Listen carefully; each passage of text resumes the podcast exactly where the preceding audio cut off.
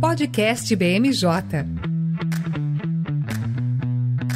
Olá, olá, eu sou Raquel Alves, consultora em análise política na BMJ, e na edição dessa semana do podcast BMJ nós vamos ter uma conversa especial sobre a 28ª Conferência das Partes das Nações Unidas sobre Mudança do Clima, a COP28.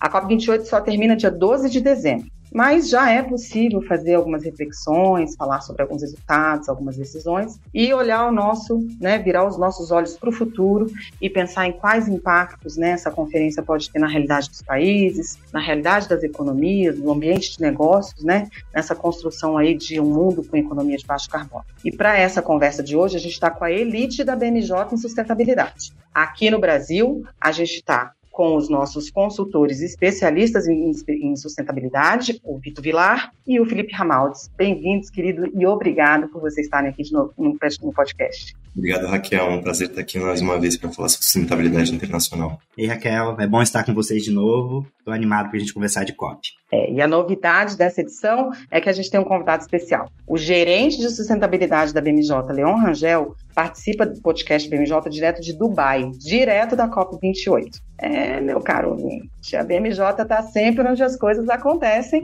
e não podia ser diferente na COP28. Bem-vindo, Leon, muito obrigada por estar aqui conosco e participar dessa edição especial. Eu que agradeço, Raquel, e vamos conversar que tem bastante coisa, a COP aqui está super animada, tem muita coisa acontecendo, apesar de alguns... É um misto aqui de otimismo com pessimismo, isso que a gente vai conversar aí nesse podcast.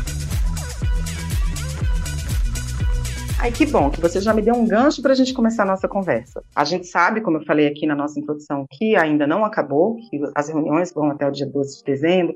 Sempre tem um rescaldinho ali depois, uns dois, três dias depois. Mas eu queria que, se possível, cada um de vocês, olhando sob a perspectiva que vocês são, tratam mais no dia a dia aqui na BMJ, que vocês me apresentassem assim um, dois ou até três marcos dessa COP28, assim, coisas, né, não, necessariamente grandes vitórias. Como disse o Leon aqui, é um misto de otimismo com pessimismo, um misto de esperança com desconfiança. Eu queria que vocês, cada um de vocês, né, Leon, Felipe, Vitor, apontassem para nós assim o que que o Brasil precisa entender como coisas que foram importantes e que ficam da COP28 para depois que ela terminar. Bom, Raquel, a gente tem bastante coisa acontecendo nessa COP, mas como a BMJ já vem falando aí nos últimos, nas últimas semanas, essa é uma COP que se concentrou muito em alguns temas é, específicos. Né? O Global Stock Take, que é o balanço de onde cada país está na sua NDC, que ainda não saiu o resultado completo, o relatório final, e a expectativa é que isso fique por último mesmo. Existe uma dificuldade em, rastre... em fazer esse rastreio e, e, e, como que isso vai ser divulgado para a sociedade. E o que a gente já tem pistas é, do que está acontecendo um pouco mais de maneira mais robusta é é inegável a participação das petroleiras e a discussão que essa COP traz sobre o futuro das energias fósseis, para decepção de muitos, né, porque as petroleiras vieram em peso, é a maior participação de petroleiras numa COP, não poderia ser diferente. Nós estamos falando de uma conferência que acontece em um país que é um petroestado, que depende, que a economia depende muito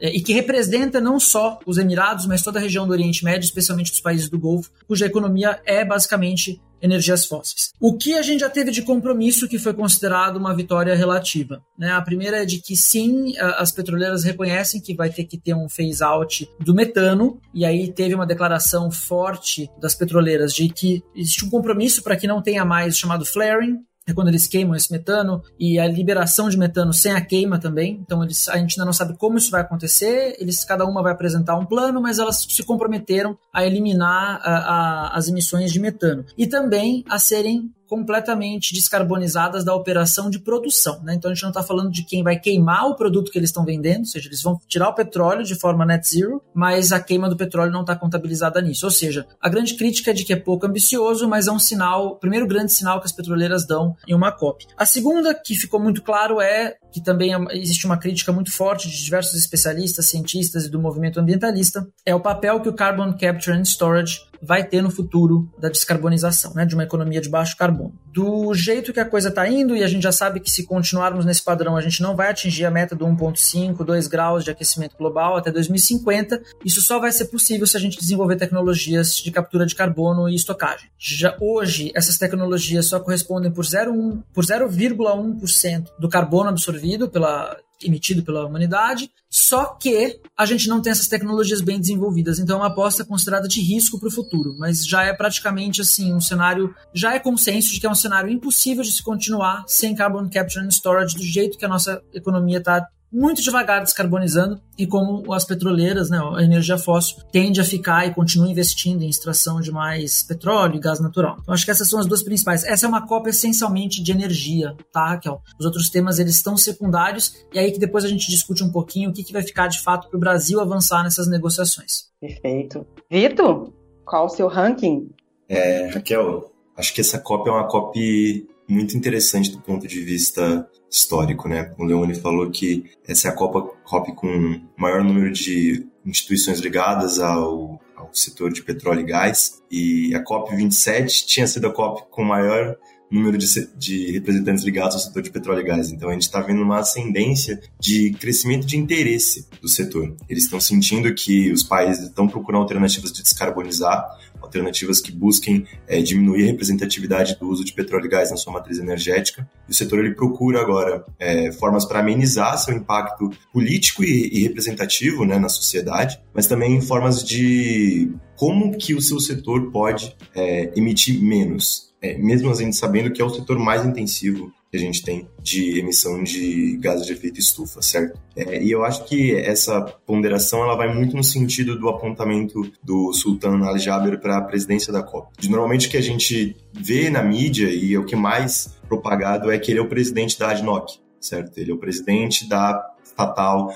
de petróleo dos Emirados Árabes Unidos, né, a Petrobras deles. Entretanto, ele também é um, representante muito importante nos Emirados Árabes Unidos na iniciativas de descarbonização própria, do próprio país. Então, ele é o CEO também da cidade de Masdar, que é uma megalomaníaca árabe, basicamente, de criar uma nova cidade no deserto que seja completamente descarbonizada, que seja completamente livre de emissões. Então, ele também ele traz consigo essa ideia também de buscar alternativas ao que a gente tem hoje. Entretanto, ele desliza. É, uma das maiores polêmicas até agora foi quando vazou uma conversa dele que é, ele aparentemente não estava usando critérios muito científicos para levar a cabo é, o desenvolvimento da própria ADNOC e da, da produção de petróleo dos Emirados Árabes Unidos. Né? Ele teve que fazer uma coletiva de imprensa da presidência para desmentir todo esse ruído de comunicação, mas o estrago estava feito. Né?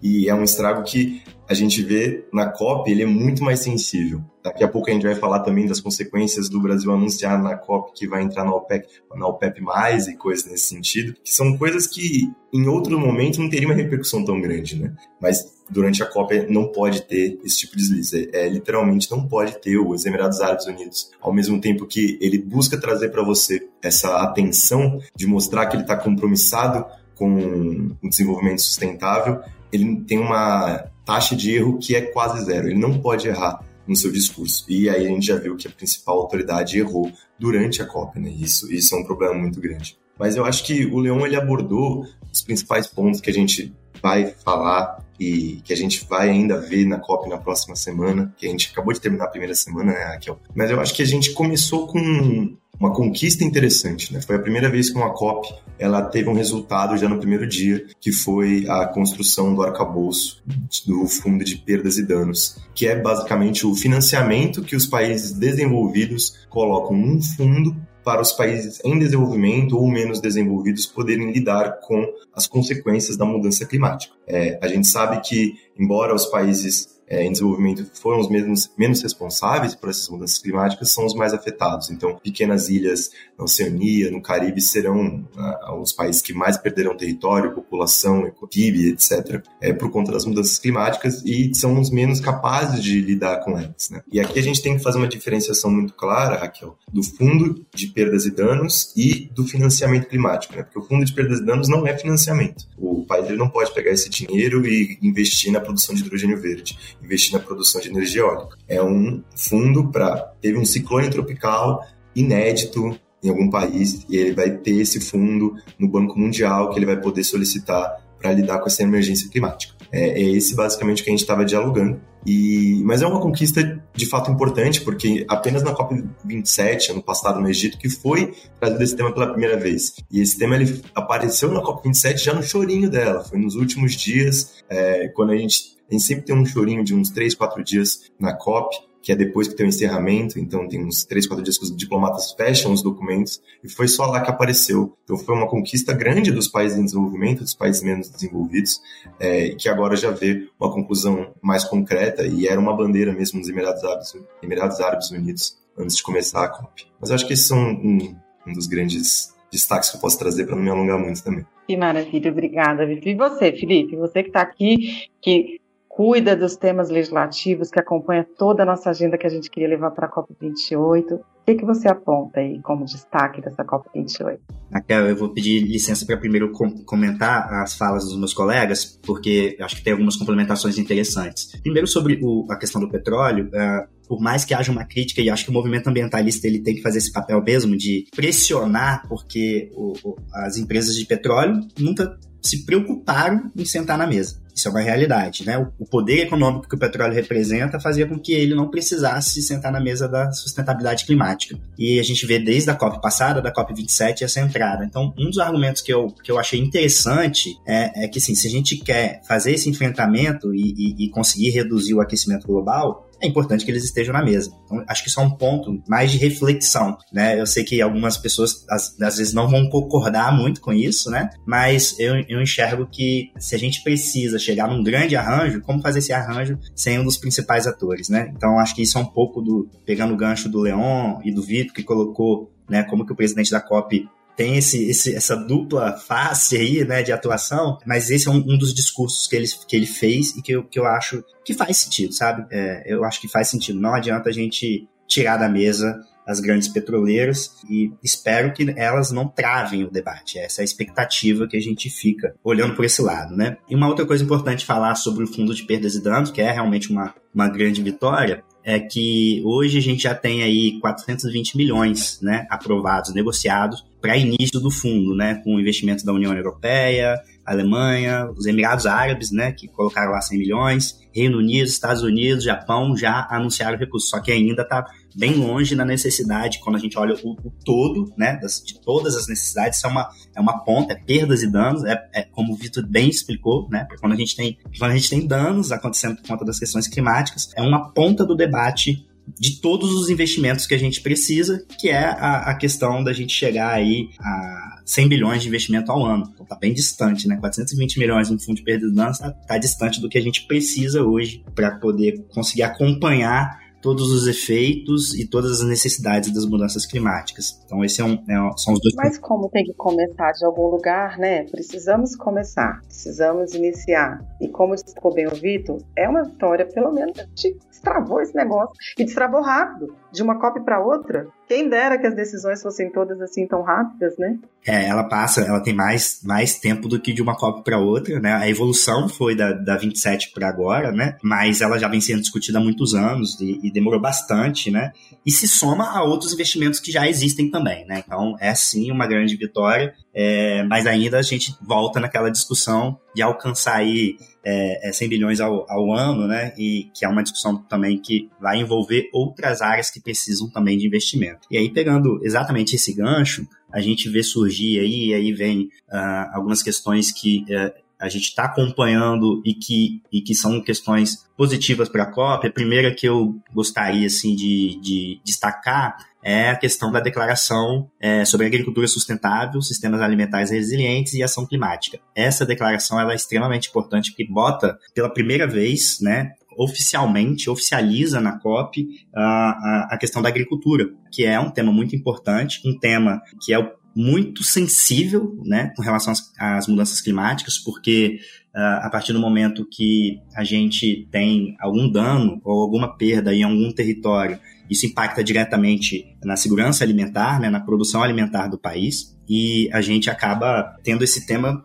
não estava sendo discutido. É um tema que estava por fora da COP. Então, na COP27 surgiu o grupo denominado aqui no Brasil o Grupo Sharm Sheikh, né, que começou a fazer essa discussão. E, esse, e nesse ponto foi uma evolução muito rápida, né? A gente, a gente pôde observar que da COP27 para cá se formou o grupo e já veio uma declaração oficial, né? E a gente espera no dia 10 os primeiros passos, né, as decisões os primeiros passos, então estão tendo documentações é, é, intermediárias, né, decisões intermediárias que se constroem para a gente ter um, algum consenso do que se fazer. E a expectativa é que na COP30 a gente tenha ações claras definidas pelos países é, dentro das, do seu cumprimento das suas NDCs, né, das suas contribuições nacionalmente determinadas, que é o que cada país precisa cumprir para a gente conseguir frear o aquecimento global. Então, é muito interessante ver, isso impacta diretamente no Brasil.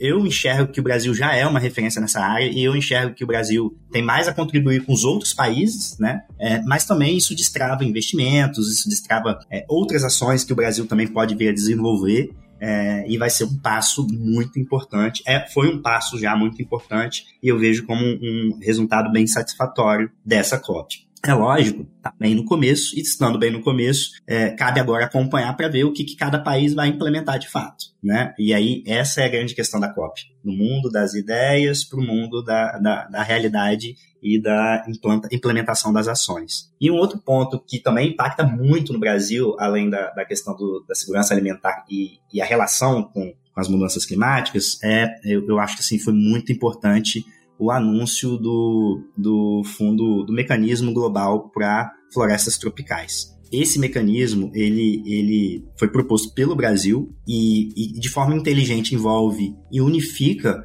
80 países que possuem florestas tropicais. As florestas elas têm um, um papel essencial na questão das mudanças climáticas. O, o Leão comentou aí de captura né, de carbono e estocagem, né, que a gente tecnologia que precisa ser desenvolvida para estocar carbono é, no solo e, e, e, gás de carbono, né, o gás metano, é, e, e, esse processo, como o Leão falou, é caro, tecnologia está sendo desenvolvida, né, a gente tem um, um, exemplo muito bacana, né, que é a Petrobras, a Petrobras é a maior em, em estocagem de carbono, tem 10,6 milhões de toneladas registradas, estocadas, né, em, em até 2022, que é um dado hiper relevante, a Petrobras está na ponta desse processo, mas isso não chega nem perto da capacidade das florestas, né, é, em absorção de carbono. É, aí a gente costuma dizer que a, a melhor tecnologia para absorção de carbono são as florestas. E esse anúncio, ele é um anúncio hiper relevante porque ele, ele tropicaliza o debate. É, o debate, como o Leão falou, está muito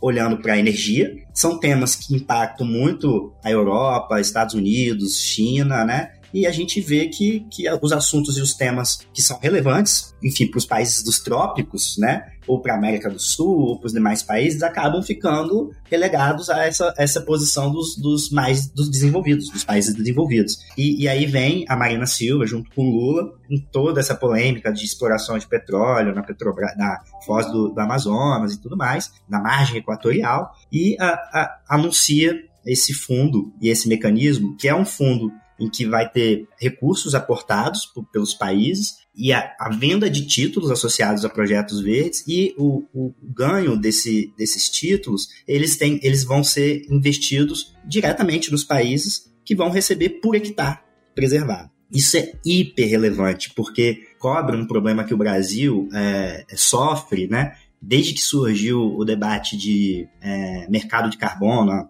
que mais de 15 anos, né, no protocolo de Kyoto, e que surgiu também as questões de pagamento por serviço ambiental, o pequeno produtor na ponta, o brasileiro, dialogando com os ambientalistas, eles ficaram com expectativa de receber pelas suas áreas preservadas. E isso nunca veio. Por que, que não veio? Carbono tem um conceito que é o conceito de adicionalidade, ou seja, se você já tinha uma legislação que preserva suas áreas, a gente. É, e, e, como a gente precisa avançar né, no sentido de, de, derrubar o aquecimento, de diminuir o aquecimento, a gente já tem essa conta do que vocês preservaram. Então, é, é, é como se. Aí fica aquele sentimento de que o Brasil foi punido. A gente fez o dever de casa e a gente não gera recurso, né? E é a lógica do carbono, né? Que a gente precisa avançar. Então, é o conceito de adicionalidade. A gente não pode é, pagar carbono, não pode contabilizar carbono né, de áreas que já eram preservadas por leis e leis antigas no Brasil. Né? É, a gente tem um marco global do carbono de 2005, então As legislações eram anteriores, então já está contabilizado esse carbono preservado pelo Brasil. E por outro lado, a gente tinha a expectativa de pagamento de serviço ambiental. O pequeno produtor ele fica, cadê aquele dinheiro que vocês falaram que eu ia receber porque eu preservo minha floresta? Vocês falam isso há mais de 20 anos, eu nunca vi um centavo disso. E o pagamento de serviço ambiental é complexo. Ele é complexo, ele é voltado para um público específico. Cada estado tenta desenvolver sua política, tem é, limitação de recursos e tem limitações metodológicas, né? Porque você paga mensurando cada tipo de serviço. Então, é, é, isso não, não, gera escala, não gera grande alcance e acaba sendo uma ferramenta importante, mas que ficou limitada.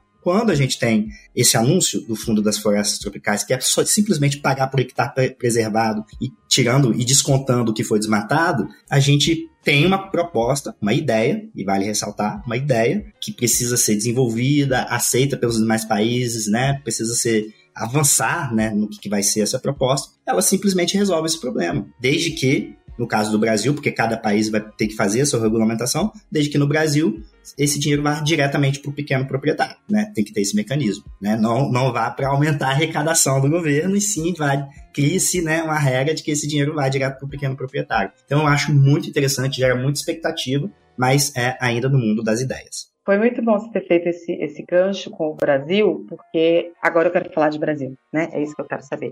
A gente viu aqui que o Brasil levou a maior delegação, reassumiu compromissos que né, tinham sido meio que abandonados, fez grandes anúncios, coisas importantes, como você acabou de destacar. E eu queria fazer a provocação para o Leão que, no fim das contas, o Brasil chegou com uma delegação enorme, apresentou um monte de coisas, se posicionou como liderança, e aí o ingresso na OPEP, meio que sufocou e nublou tudo isso isso e houve muita crítica aí de que, né, até entendo como correta, de que foi um anúncio na hora errada, no local errado, o timing foi todo confuso e que isso acabava criando uma mancha né, nessa intenção do Brasil de ser uma liderança mundial, de ser mais do que uma liderança, de protagonizar todo esse debate, toda essa condição de transição energética. É muito dura essa visão, Leon? O Brasil continua com seu espaço de protagonismo, com a sua possibilidade de protagonismo, ou realmente essa aproximação aí dos países produtores de petróleo pode comprometer? Do ponto de vista da imagem, ficou ruim. Isso eu acho que foi inegável. E assim, no, no, dia a dia ali do evento, a gente tem ouvido falar, e não só entre os brasileiros, mas entre outras nacionalidades. Ou seja, a gente vem, reassume os compromissos, o Brasil já tem uma, uma matriz energética majoritariamente limpa, apesar de algumas movimentações para deixar ela um pouco mais dependente de gás natural, que é um pouco complicado do ponto de vista de emissões, mas ninguém esperava essa entrada durante a COP, né? Ou seja, logo no anúncio da COP. Ou seja, o timing foi péssimo e é uma coisa que está todo mundo aqui se perguntando como é que o governo conseguiu, na COP que a gente retornou, fazer esse tipo de movimentação. Então, assim, eu acho que isso. E qual é a nossa grande questão? Acho que o, o Felipe aqui abordou temas muito relevantes, que são os temas que o Brasil deve herdar para a COP30, e são todos relacionados a florestas, uso da terra e agricultura, que são problemas que majoritariamente não tocam, como o Felipe falou, em outros países. E a gente tem eu não vou dizer tinha, a gente ainda tem uma, matriz energética que podia ser um showcase, né? Ou seja, a gente, inclusive, é, no, nos últimos quatro anos, trazia a nossa matriz energética como a joia da coroa, vamos dizer assim, da nossa sustentabilidade. Apesar do nosso problema, de novo, reforçando, estar no desmatamento e em algumas práticas da agricultura não sustentável. Mas, de novo, esse movimento da OPEP foi visto com bastante estranheza foi visto, foi visto com bastante estranheza, foi visto com um pouco de fraqueza da Marina Silva em torno da autoridade climática dela, é, não do cargo como autoridade climática, mas digo ela enquanto uma representante. Então, é, agora, se vai ou não vai, eu já acho que assim, o Brasil fez um serviço tão bom sabe, Raquel? De se propagandear como de volta no setor, que todo mundo aqui já fala na COP30 e é como se a COP29 nem existisse. Então ficou uma coisa um pouco mista aqui. Então tá todo mundo esperando uma próxima COP, ao mesmo tempo de que veio com esse anúncio. Esse anúncio ele tem uma razão de ser, que eu acho que a gente não precisa entrar em detalhes aqui, mas tem a ver com o plano de expansão dos BRICS, a desdolarização de parte do comércio de energia internacional e etc. Mas de fato o timing foi muito ruim. E aí, até se vocês me permitem aqui, foi a segunda grande crítica que o Brasil recebeu, porque a outra foi justamente o tamanho da nossa delegação. É tanto brasileiro que em alguns painéis as pessoas foram barradas de entrar, inclusive autoridades estrangeiras, porque não tinha mais espaço. E, e aí, assim, pelos corredores do evento a gente tem escutado, mas é muito brasileiro, a gente quer ver, é muito brasileiro. Então, assim. e nem é a Copa no Brasil. E nem é a Copa do Brasil, que não vai chegar nos tamanhos dessa. Né? Essa aqui acho que eles. Vai ser difícil alguém bater os Emirados nesse sentido, assim, falando em termos de evento, tá? Tem mil pessoas circulando, não vai ter uma Copa tão grande. Belém não vai conseguir receber isso. Verdade. Você, né, Felipe já falou bastante aqui sobre os desafios dessa questão, no fundo, né, de florestas tropicais, tropicalização do debate e tudo mais. Você acabou de, de, de falar aqui, né, de que a COP30 está ali no horizonte. Eu queria entender todos esses desafios, compromissos e, e, e, gestos que o Brasil fez na COP28, que desafios ela, é, é, é, eles, é, tudo isso impõe ao Brasil nesse cenário aí de curto prazo, né?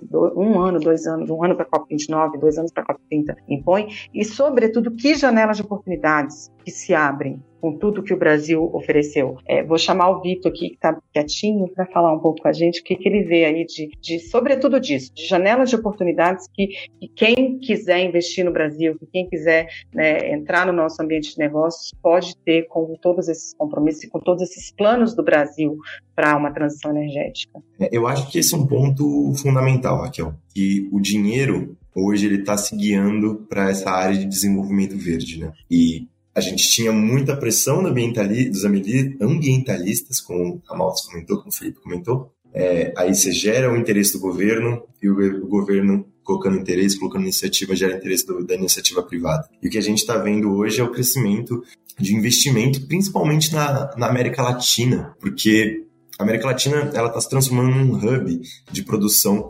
de transição energética, de novas iniciativas de produção sustentável. E a gente conversando até um pouco antes desse podcast, aqui a gente estava comentando sobre como a América Latina buscou trazer uma posição um pouquinho mais coesa para essa COP28. E, e, essa posição coesa, ela vai muito no sentido de como que a gente pode aproveitar essa janela de oportunidade, buscar um desenvolvimento sustentável, é, sair da, dessa cadeia do subdesenvolvimento que a maioria dos países é, latino-americanos é, vivem, né? A gente conversou, é, a América Latina, então, ela tem quatro pontos fundamentais, que é a adaptação do 1,5 graus Celsius, que a gente sabe que está cada vez mais difícil de alcançar, reconhecimento das suas práticas é, sustentáveis, que aí é, é um conceito muito interessante. Por quê? O Brasil, ele é líder na ação climática não só porque ele tem a maior floresta tropical dentro do seu território, mas é porque ele tem uma matriz energética que, se você tirar a, o consumo de veículos, de transporte, chega a mais de 80% é, de energia renovável. E, e, e, embora o governo se esforce para abrir termoelétricas, como a gente sabe que está abrindo algumas, é, esse dado é difícil de mudar no curto prazo,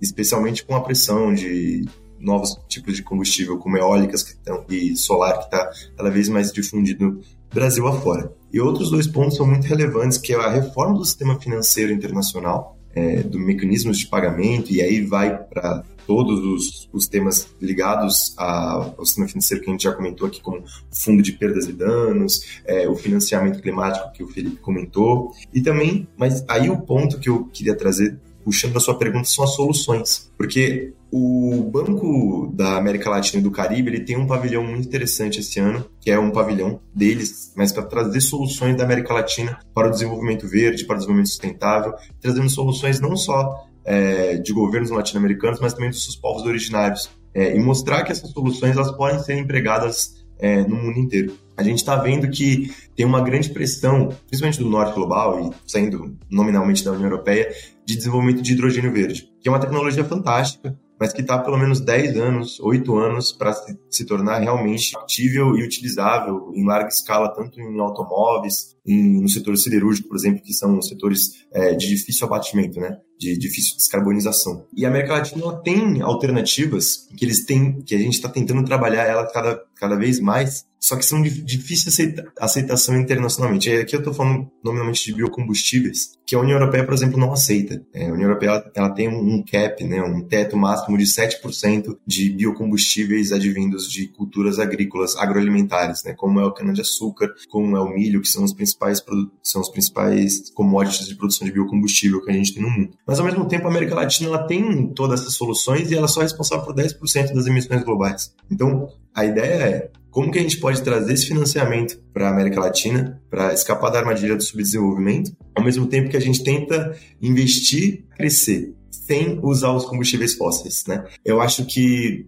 essa, embora tenha sido uma COP muito importante, ela foi uma COP e com a presença de um pavilhão dedicado à América Latina, é, a gente só teve a presença de dois líderes de, de grandes estados, só o Brasil o presidente Lula, e o Gustavo Petro, presidente da Colômbia. Embora eles tenham essa mesma narrativa de desenvolvimento verde, eles estão se diferenciando um pouco é, sobre um tópico absolutamente chave na COP, que é a gente vai fazer a mitigação dos combustíveis fósseis ou a gente vai fazer a eliminação dos combustíveis fósseis. E esse é um, um ponto central de todo o debate que a gente teve na COP27, que a gente está tendo na COP28. É, o Gustavo Petro ele está formando uma aliança de países que vão que querem criar um tratado de países como se fosse o tratado de não proliferação de armas nucleares. Eles querem formar um tratado de não proliferação e expansão petrolífera. É, agora o Brasil não, o Brasil está explorando novas alternativas. O Leão acabou de falar que a gente quer aumentar a utilização de gás natural, a gente está explorando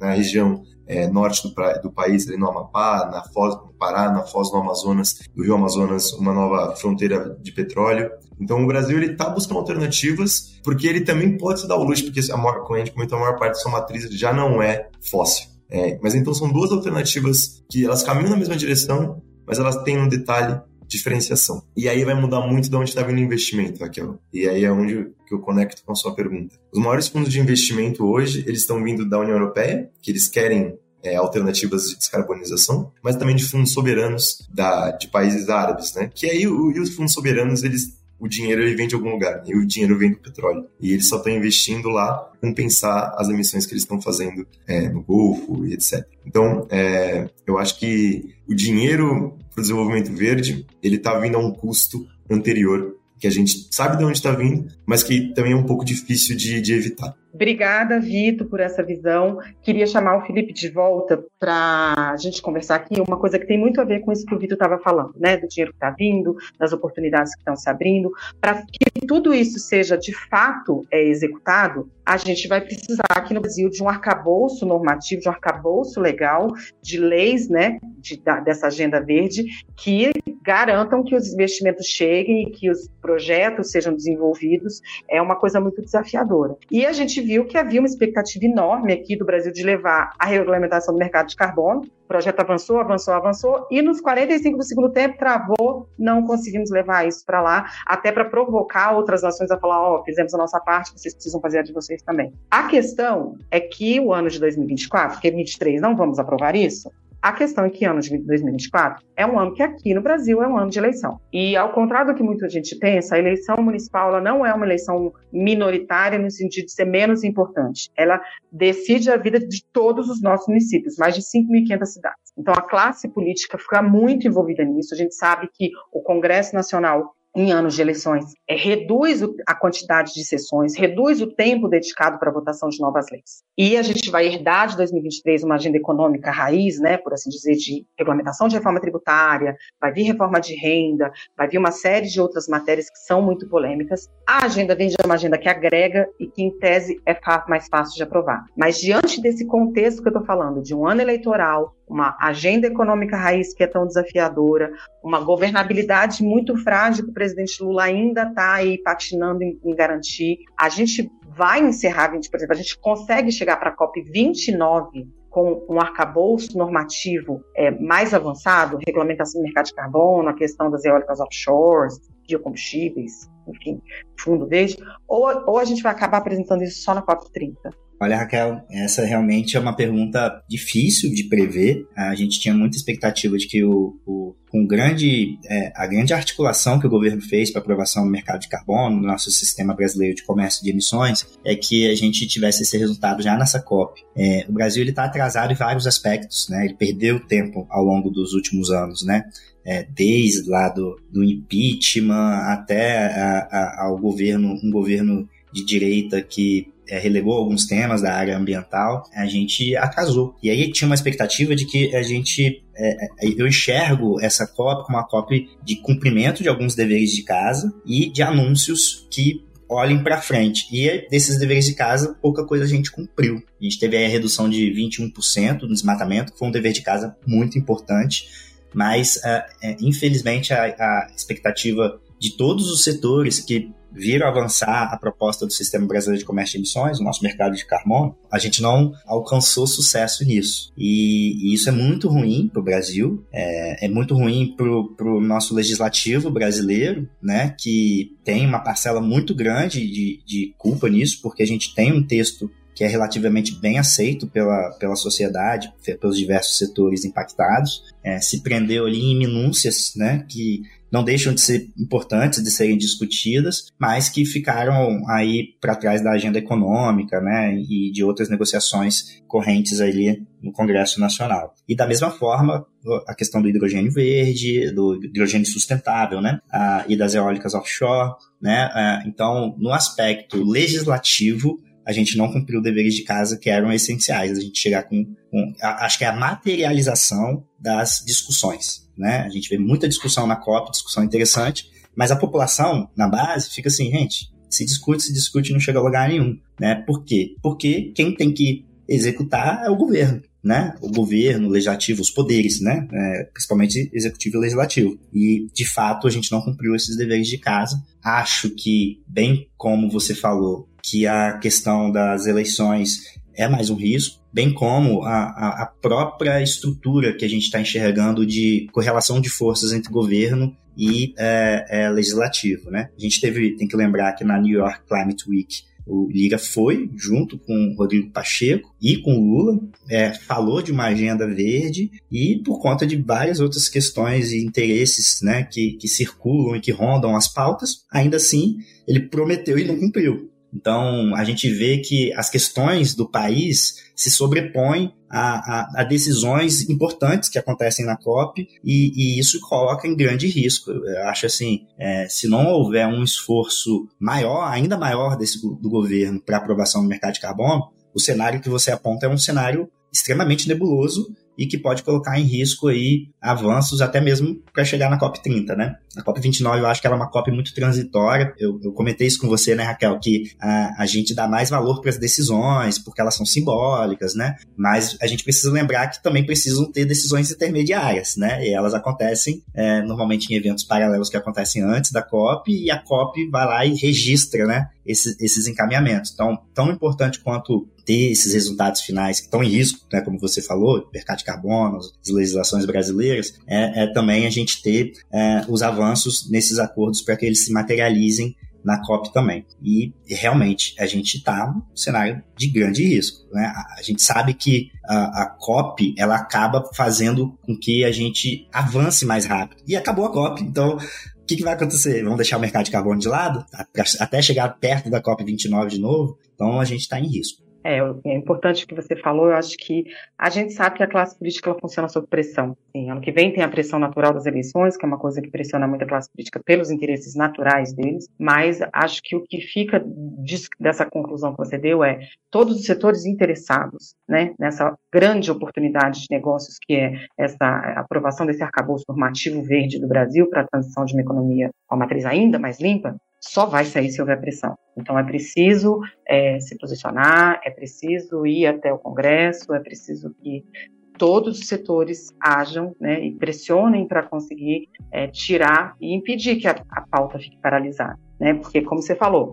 COP29 está vindo aí, Leon já falou comigo, todo mundo lá em Dubai só fala de COP30. Queria até que você falasse disso, Leon, de como é que está a expectativa aí para as próximas duas edições, de como é que ficou a sensação aí no ar é, com essa COP28, das pessoas que foram até Dubai, né, de quem se locomoveu, locomoveu aí para levar propostas, discutir agendas, apresentar soluções alternativas porque, como você falou, essa COP agora foi uma COP muito da energia. Eu queria saber, assim, eu sei que tudo muda, estamos no cenário de inconstância, mas a COP29 tem um selo, seria qual? Seria o quê? Transição energética? Seria uma coisa só transitória mesmo, preparatória? A COP30 vai ser uma COP do quê? O Felipe falou mais cedo, né, dessa questão do agro que surgiu, que é um debate que surgiu e que é um debate importantíssimo. Já dá para a gente ver, assim, como cada COP vai se apresentar para o mundo?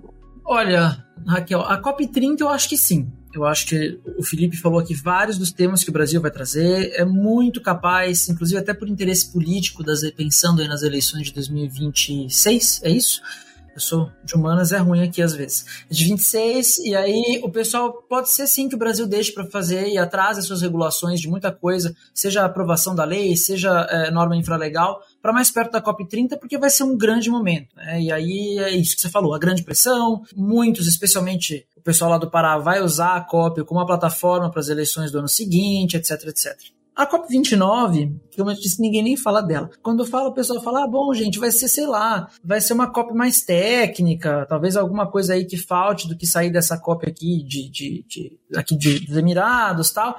Por é que a gente não sabe nem onde vai ser, né? Ou seja, a gente já sabe onde vai ser a COP30, a COP29. É, já no começo falava Austrália, Fiji, depois caiu, aí virou Armênia e Azerbaijão, os dois países entraram em guerra. Quando isso acontece, a Alemanha, por ser sede da, da UNFCCC, né? Uh, eles é quem recebem, só que a Alemanha não quer receber porque vai ser uma COP sem protagonismo, eles não estão nem um pouco interessados. Ou seja, eles estão culpando os russos literalmente por isso.